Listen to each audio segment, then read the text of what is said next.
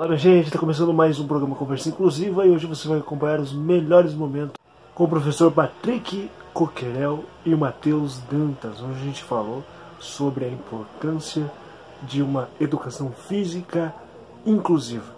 Queria saber de você é, se você acredita que seria interessante, dentro do, do, do curso de educação física, que os alunos, que os profissionais dessa área, que os estudantes dessa área tenham aula juntamente é, com o pessoal da educação específica, que esses profissionais cheguem nas escolas e já tenham uma noção de como trabalhar com as crianças é, com, é, que tenham aí diversos tipos de deficiência, que eles já cheguem prontos para trabalhar. Se tem como fazer essa junção, se essa junção entre o curso de educação física e a educação especial já acontece? Ou... A educação física é, em condições de enfrentar as realidades de uma escola que aumenta o número de matrículas de pessoas com necessidades educacionais especiais e frente aos desafios de uma precária infraestrutura de equipamentos esportivos, materiais, é, condições de trabalho salarial dos professores, que é muito baixa, ainda, infelizmente, é, e de profissionais da área do bacharelado que vão encontrar clubes esportivos, etc., em sua maioria com muitas dificuldades de infraestrutura, materiais, salário, condições de trabalho. Então, nós temos muitos desafios e coisas a melhorar, e eu defendo na UFRN, no colegiado, do, no, no NDE, Núcleo Docente Estruturante, no colegiado, nas conversas, constantemente, de que a, a, a, educação física adaptada, e aí eu vou extrapolar para a educação física inclusiva, né, ela deve estar em todos os componentes curriculares, desde a anatomia porque a gente estuda anatomia sem estudar anatomia um amputado. Né? Uma pessoa que nasceu com uma deficiência visual. Então, a, a perspectiva da educação física inclusiva, né, ela tem que estar e permear todos os componentes curriculares. Apresentação da minha pessoa. Meu nome é Dantas, doutorado em andamento em Educação Física na área de concentração, atividade física adaptada pela Universidade Estadual de Campinas, Unicamp, mestre em Educação Física adaptada, mestre em Educação Física também na área de concentração, atividade física adaptada pela Unicamp, especialista em corpo e cultura de movimento pela UFRN e licenciatura plena em Educação Física UFRN. Atualmente, à frente do laboratório de avaliação física em exercícios esportes adaptados, LAFE, da Faculdade de Educação Física Unicamp, membro pesquisador da Academia Paralímpica Brasileira, membro da Associação Brasileira de Gestão do Esporte, membro titular da Comissão Assessora de Acessibilidade da Diretoria Executiva de Direitos Humanos da Unicamp, coordenador da região Nordeste da Associação Nacional de Desporto para o Deficiente, com experiência na área da educação física, com ênfase em educação física e esporte adaptado, atuando principalmente nos seguintes temas: avaliação motora adaptada, gestão do esporte, formação continuada de professores. É onde a gente precisa adaptar todas as aulas para que o indivíduo com deficiência participe. Né? Parece que existe uma máxima assim, até um aluno com deficiência, agora tudo precisa ser adaptado. É, eu venho, apesar de trabalhar com uma pessoa com deficiência, eu venho discutindo que a, a proposta não deva ser essa adaptação corrente das atividades. Tá? Porque muitas vezes a gente vai quebrar o foco da, do que a gente precisa desenvolver como conteúdo programático. Eu acho que precisa existir, mas não precisa ser somente isso. Outra coisa que eu tenho refletido bastante é sobre qual é o indivíduo com deficiência que está dentro da, da nossa sala de aula? Porque uma coisa é ter um indivíduo com deficiência mínima, outra coisa é ter um indivíduo com uma deficiência extremamente severa. Né? E aí eu trabalhar com esse indivíduo com deficiência mínima seja talvez eu mostrar como foi colocada as minhas potencialidades. Mas quando eu tenho um indivíduo com uma deficiência extremamente severa, talvez isso seja uma barreira que ainda precisa ser enfrentada pelos profissionais da educação física. No momento que você é, se viu como, como, como um profissional de educação física atuante, né? estudou para isso, se preparou e tudo mais, mas dentro de você, como pessoa, você sempre teve uma preocupação em, em, em, em gerar a, a inclusão de certa forma. A, nesse caso, que a gente está falando, nosso tema da, da, da live, você sempre teve essa preocupação dentro de você de gerar, de provocar, de promover a educação física adaptada de alguma forma? Você já teve esse pensamento construído? Você começou a estudar? por causa disso? O Edinho ajudou você a abrir os olhos para essa realidade, para essa necessidade? É, nossa, fico muito feliz com a pergunta do, do Christian. Eu não sei se é do Christian ou é do chat, do pessoal do chat. É minha. É, minha. é sua? É minha. Legal. Então, muito obrigado pela pergunta. É, eu fico muito feliz em responder essa, essa questão. É, é uma pergunta muito inteligente. Acima de tudo, é, Christian, por que, que eu digo isso? Porque essa, a resposta a essa tua pergunta é a essência é, de algo que eu vou chamar de, de pessoa, né? de, de, um, de um ser, de um ser humano, né? a essência de um ser humano eu já começo assim, por exemplo, agradecendo aos meus pais, né? Porque o, o, tanto a minha mãe, é, Maria Ivete Coquerel, quanto meu pai, falecido Raul Carlos Coquerel, é, em casa, eles sempre já foram um exemplo de inclusão.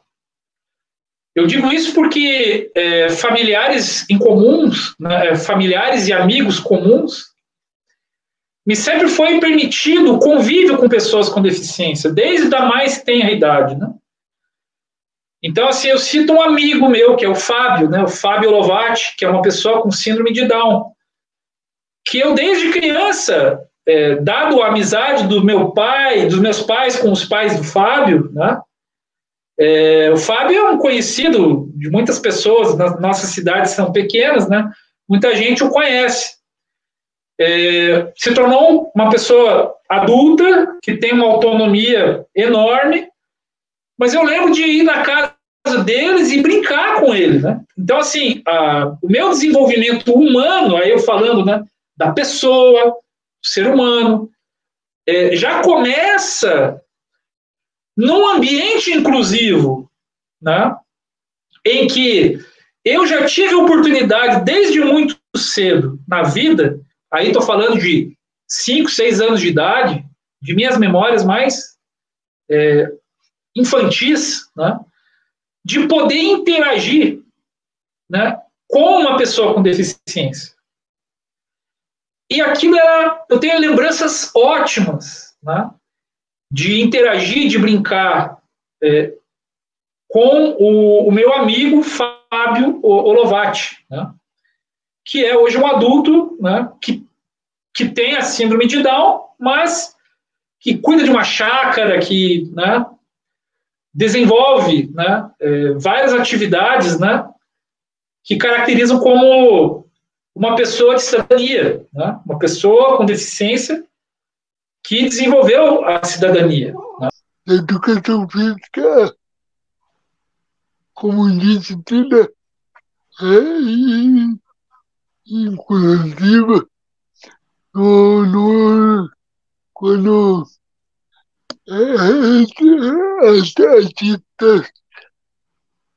no território brasileiro, o, os cursos de educação física, é, nesse formato, nessa, vou dizer, nessa modalidade de ensino, né, veja bem, essa modalidade de ensino pode ser específica na formação dos alunos, ou seja, ingressar num curso de educação física à distância mesmo, né? em que ele vai ter, nesse curso à distância, algumas atividades que serão presenciais, como laboratórios, algumas avaliações, que requerem, né, nem tudo é à distância 100%. Uma parte do curso é feita presencial. E no ensino presencial, aquele que você ingressa para você ir frequentemente às aulas, uma parte desse ensino, 20% dele, pode ser feito à distância. Então, seja na modalidade à distância, da formação em educação física, seja na modalidade presencial, a educação à distância está presente. A modalidade, as, as tecnologias da informação e da comunicação estão presentes. O Edinho, de novo. Fazia tempo que a gente não fazia alguma coisa junto mesmo, hein, Edinho? Exatamente. Uh, lembrei de coisas maravilhosas que a gente fez junto. Aquela viagem do, do, do Belândia. As viagens, Lembra? né? Viagens do com os brasileiros. Lembra do, do carro? A Lembra do Enterprise? carro? Enterprise? Exatamente. Porque O Edinho está falando de uma viagem que eu e ele fizemos com a profissional Shirley, Terezinha de Paula, que era bolsista de extensão na UNC. não, não foi, foi eu e você. E o Belante. Ah, sim, porque daí a Chile ela veio na volta, né? Mas na ida fomos eu e você, né? Exatamente. Então, para quem não sabe, a inter... isso foi no ano de isso foi no ano de 2008, 2009, né, Edinho? 2008. Isso, isso, 2008, 2009. Foi Eu? campeonato. Isso. Eu e o Edinho, a gente saiu de Porto União da Vitória, aqui onde nós estamos, né? É, viajamos 200 e, e, e quilômetros num Fiat Panorama 1984 Que aventura, hein?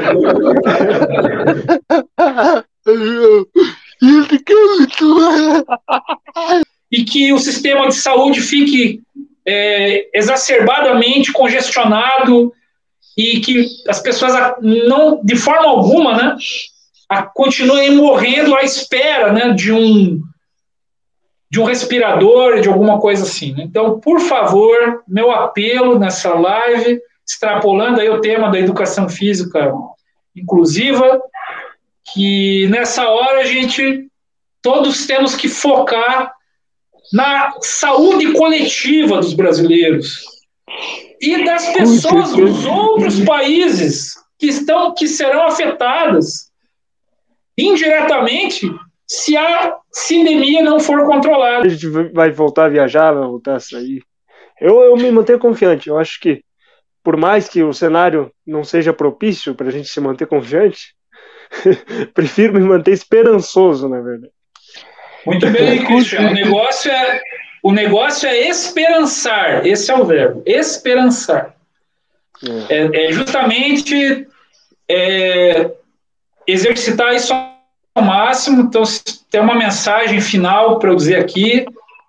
A educação física adaptada e inclusiva, ela precisa continuar evoluindo e avançando. É, pessoas como vocês dois têm um papel muito importante nesse processo.